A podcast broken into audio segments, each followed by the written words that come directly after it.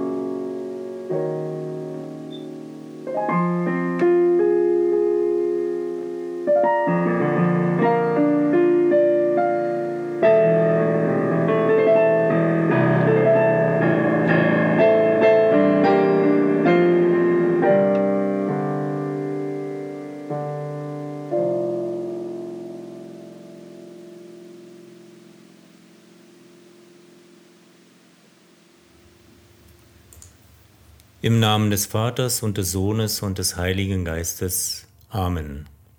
Unsere Hilfe steht im Namen des Herrn, der Himmel und Erde gemacht hat, der Bund und Treue hält ewiglich und nicht preisgibt das Werk seiner Hände. Liebe Gemeinde, liebe Hörer und Hörerinnen, seien Sie recht herzlich begrüßt zu dieser Audioandacht am heutigen Sonntag quasi Modo Geniti. Wir gehen in die neue Woche mit dem Wochenspruch aus dem ersten Petrusbrief.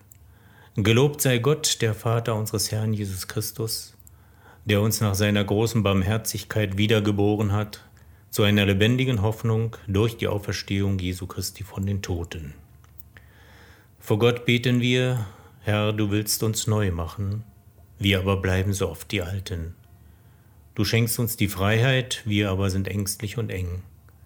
Du gibst uns Hoffnung, doch unser Zagen ist stärker als unser Glaube. Darum bitten wir dich, vergib uns unseren Kleinglauben. Amen. Im 116. Psalm heißt es, Der Herr ist gnädig und gerecht, und unser Gott ist barmherzig. Der Herr behütet die Unmündigen, wenn ich schwach bin, so hilft er mir.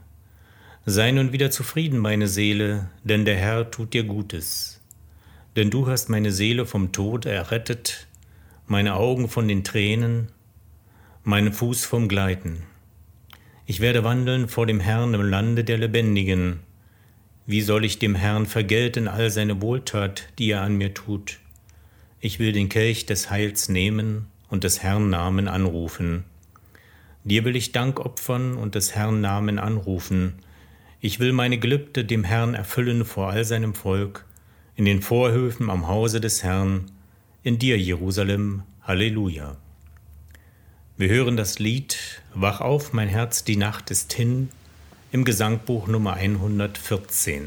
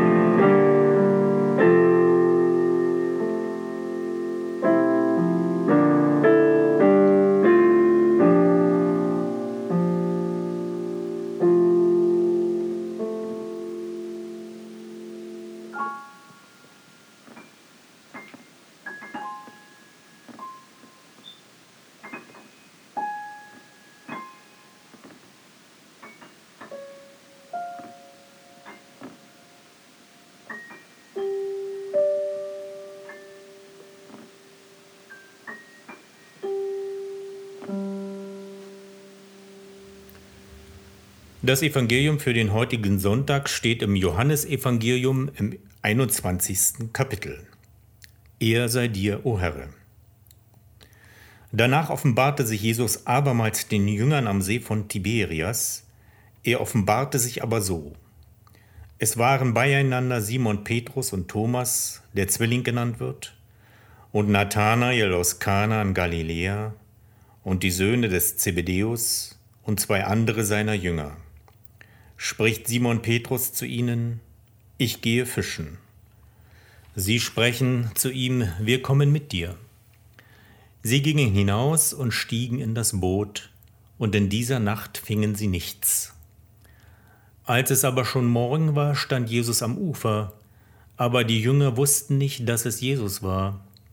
Spricht Jesus zu ihnen, Kinder, habt ihr nichts zu essen? Sie antworteten ihm, Nein. Er aber sprach zu ihnen, Werft das Netz aus zur Rechten des Bootes, so werdet ihr finden. Da warfen sie es aus und konnten es nicht mehr ziehen wegen der Menge der Fische. Da spricht der Jünger, den Jesus lieb hatte, zu Petrus, Es ist der Herr. Als Simon Petrus hörte, es ist der Herr, da gürtete er sich das Obergewand um, denn er war nackt, und warf sich in den See. Die anderen Jünger aber kamen mit dem Boot, denn sie waren nicht fern vom Land, nur etwa zweihundert Ellen, und zogen das Netz mit den Fischen. Als sie nun an Land stiegen, sahen sie ein Kohlefeuer am Boden und Fisch darauf und Brot. Spricht Jesus zu ihnen, bringt von den Fischen, die ihr jetzt gefangen habt. Simon Petrus stieg herauf und zog das Netz an Land voll großer Fische 153. Und obwohl es so viele waren, zerriss das Netz nicht. Spricht Jesus zu ihnen, Kommt und haltet das Mahl. Niemand aber unter den Jüngern wagte ihn zu fragen, Wer bist du? Denn sie wussten, es ist der Herr. Da kommt Jesus und nimmt das Brot und gibt's ihnen, desgleichen auch den Fisch. Das ist nun das dritte Mal, dass sich Jesus den Jüngern offenbarte, nachdem er von den Toten auferstanden war. Lob sei dir, o Christe. Wir bekennen unseren christlichen Glauben.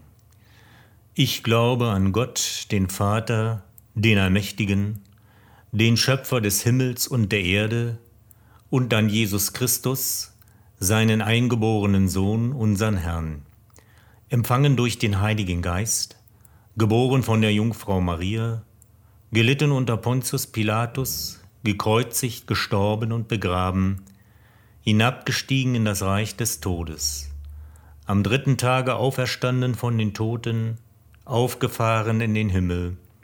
Er sitzt zur Rechten Gottes, des allmächtigen Vaters, von dort wird er kommen, zu richten die Lebenden und die Toten. Ich glaube an den Heiligen Geist, die heilige christliche Kirche, Gemeinschaft der Heiligen, Vergebung der Sünden, Auferstehung der Toten und das ewige Leben.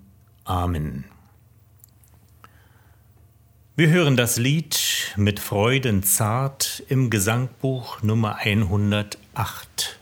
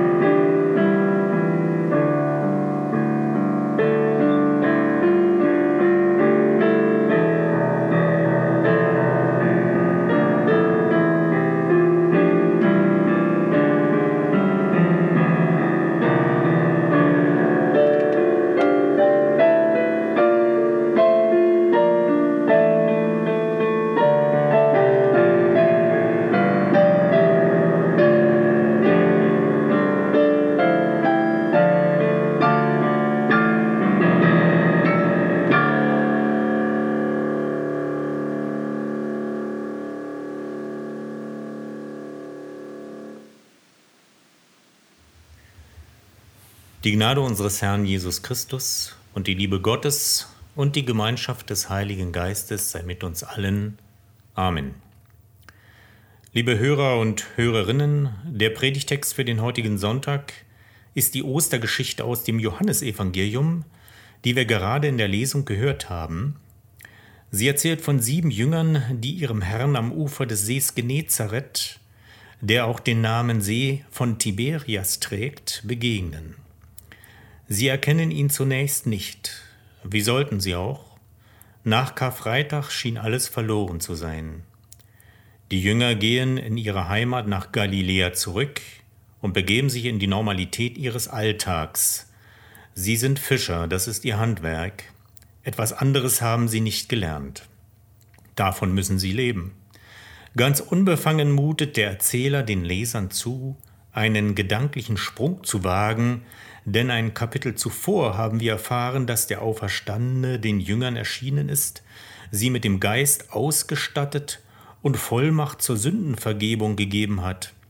Wieso?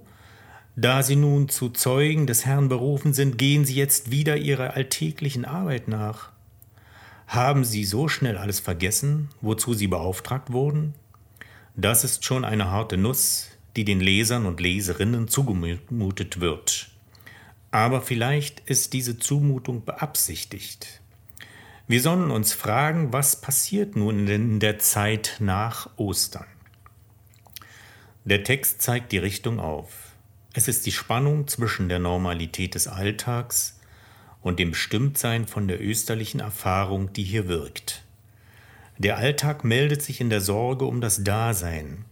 Petrus ruft seinen Gesellen zu, ich gehe fischen. Der Ruf ist eine Botschaft, die die anderen sogleich verstehen. Kommt ihr mit? In der Tat, sie verstehen und antworten, wir kommen mit dir. Klar, von irgendetwas müssen die Fischer ja leben, es ist ihr Beruf. Zugleich meldet sich ein gewisses Maß wieder eingekehrter Routine. Die Zeit geht weiter und irgendwie muss man sich mit dem Alltag arrangieren. Man lebt nicht nur vom Brot allein, das stimmt schon, aber ohne Brot kann man auch nicht leben und das tägliche Brot der Fischer ist der Fischfang, von dem sie leben.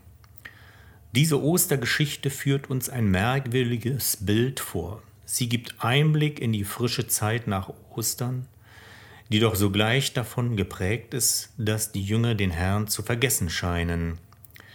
Das Vergessen drückt sich in der Ergebnislosigkeit ihres Tuns aus. Sie stiegen in das Boot, fuhren hinaus, konnten aber in dieser Nacht nichts fangen. Es wird ausdrücklich vermerkt, nichts, keinen einzigen Fisch. Das musste äußerst frustrierend sein. Erfahrene Fischer, die sie waren, haben keinen Erfolg. Ostern verläuft für sie frustrierend, vielleicht ebenso frustrierend, wie für uns dieses und letztes Jahr Ostern verlaufen ist. Wie die Jünger keinen Erfolg beim Fischen hatten, so haben wir das Gefühl, keinen Erfolg im Kampf gegen die Pandemie zu haben. Frust ohne Ende. Das zeigt uns, auch Ostern ist keine Zeit ständiger Freude. Der Widerstand des Widerwärtigen bleibt in der Welt. Dem Meer war es egal, ob die Jünger Erfolg hatten. Dem Virus ist es egal, ob wir Ostern feiern wollen. Solange wir in dieser Welt leben, wird Ostern bedroht sein von dem, was wir Menschen nicht zu beherrschen vermögen und sich uns in den Weg stellt. Gleichwohl scheint nicht alles vergeblich zu sein. Der Mensch lebt von dem Prinzip Hoffnung, dass er nur zu schnell unter dem Druck der Widrigkeiten vergisst. Das Prinzip Hoffnung gestaltet sich in unserer Zeit als Aussicht auf eine schnelle und wirksame Impfung. Das Prinzip Hoffnung, das die Jünger erfahren, begegnet ihnen in der Gestalt des Auferstandenen, der ihnen am Ufer des Sees näher kommt. Von dort aus ruft Jesus den zurückkehrenden Jüngern zu, es noch einmal zu versuchen. Werft das Netz aus zur rechten Seite des Bootes, so werdet ihr finden. Die rechte Seite ist die Glücksseite. Das ist ein Wink mit dem Zaunpfahl, dass die Jünger diesmal Erfolg haben werden.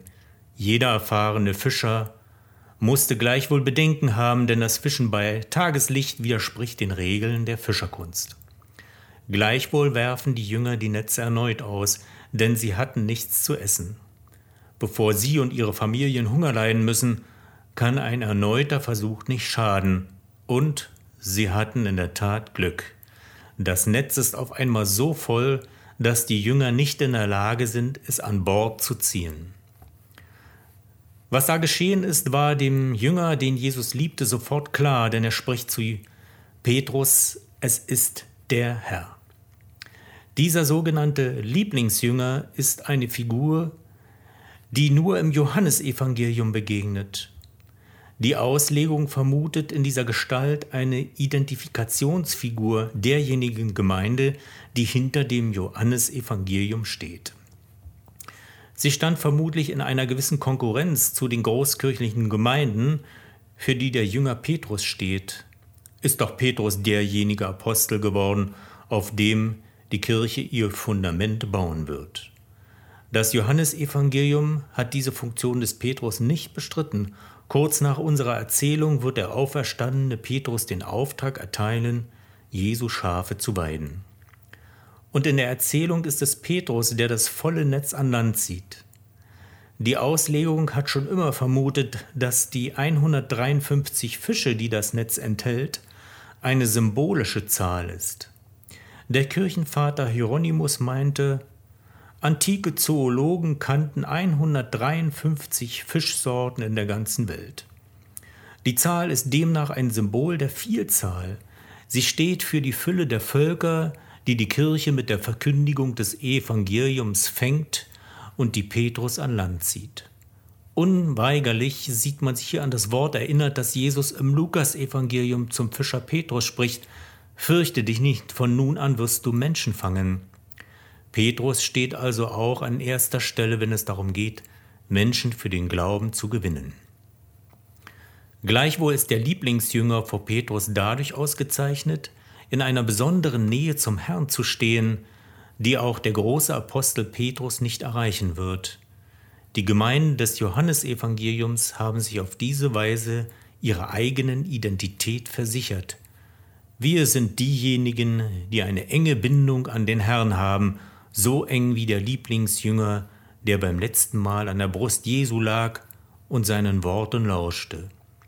Dieser Jünger, nicht Petrus, ist es, der den Herrn am Ufer erkennt. Gleichwohl lässt sich Petrus nicht lumpen, als er hört, es ist der Herr, springt er ins Wasser, vermutlich um schneller bei Jesus zu sein. Der Eifer bringt ihm freilich keinen Vorsprung, denn auch die übrigen Jünger kommen mit ihrem Boot sogleich an das Ufer. Dort angekommen, sehen sie an Land ein Feuer brennen, auf dem Brot und Fisch geröstet werden. Jesus lädt sie ein, das Mahl mit ihm zu halten. Die Nähe zu ihm verschafft ihnen Gewissheit. Niemand braucht ihn zu fragen, denn sie wissen, es ist der Herr. Der Evangelist bringt damit zum Ausdruck, dass die Jünger auf das Prinzip Hoffnung vertrauen dürfen. Wissen ist in diesem Fall Gewissheit, ein Wissen, das von Zuversicht getragen wird. Ganz bewusst endet diese Ostergeschichte mit dem Satz, denn sie wussten es. Ostern ist die Erfahrung der Gewissheit, dass der Auferstandene bei uns ist. Das schafft Zuversicht.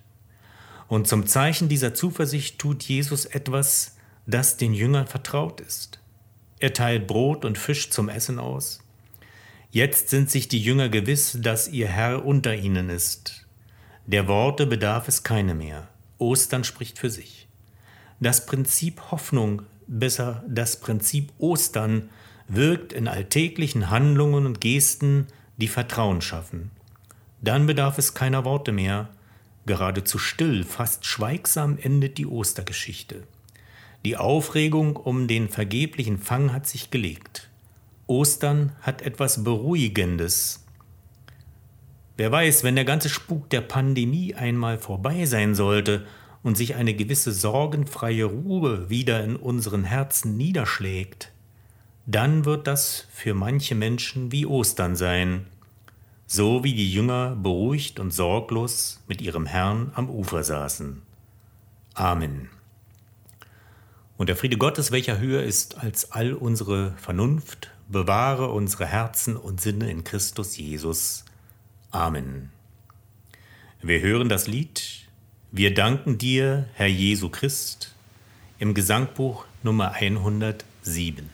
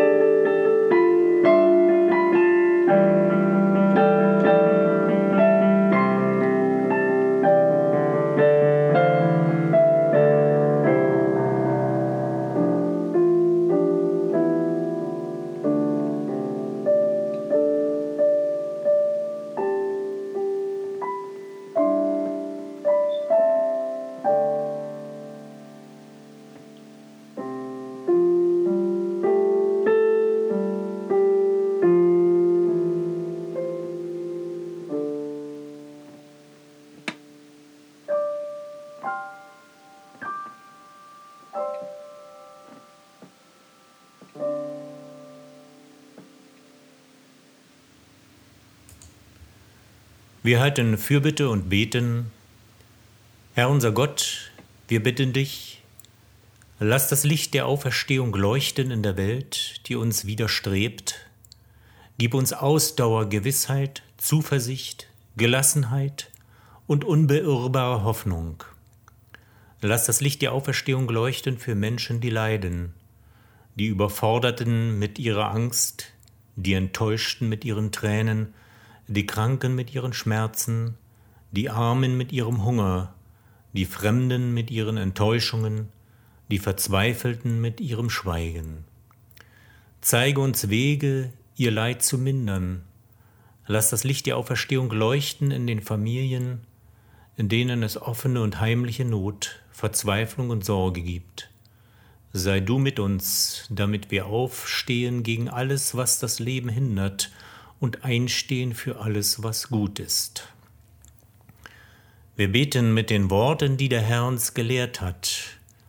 Vater unser am Himmel, geheiligt werde dein Name, dein Reich komme, dein Wille geschehe, wie im Himmel, so auf Erden. Unser tägliches Brot gib uns heute und vergib uns unsere Schuld, wie auch wir vergeben unseren Schuldigern. Und führe uns nicht in Versuchung, sondern erlöse uns von dem Bösen, denn dein ist das Reich und die Kraft und die Herrlichkeit in Ewigkeit. Amen. Liebe Hörer und Hörerinnen, wir verabschieden uns von Ihnen und erbitten den Segen Gottes, der Herr segne und behüte uns. Der Herr lasse sein Angesicht leuchten über uns und sei uns gnädig. Der Herr erhebe sein Angesicht auf uns und gebe uns Frieden. Amen. Auf Wiederhören und einen gesegneten Sonntag.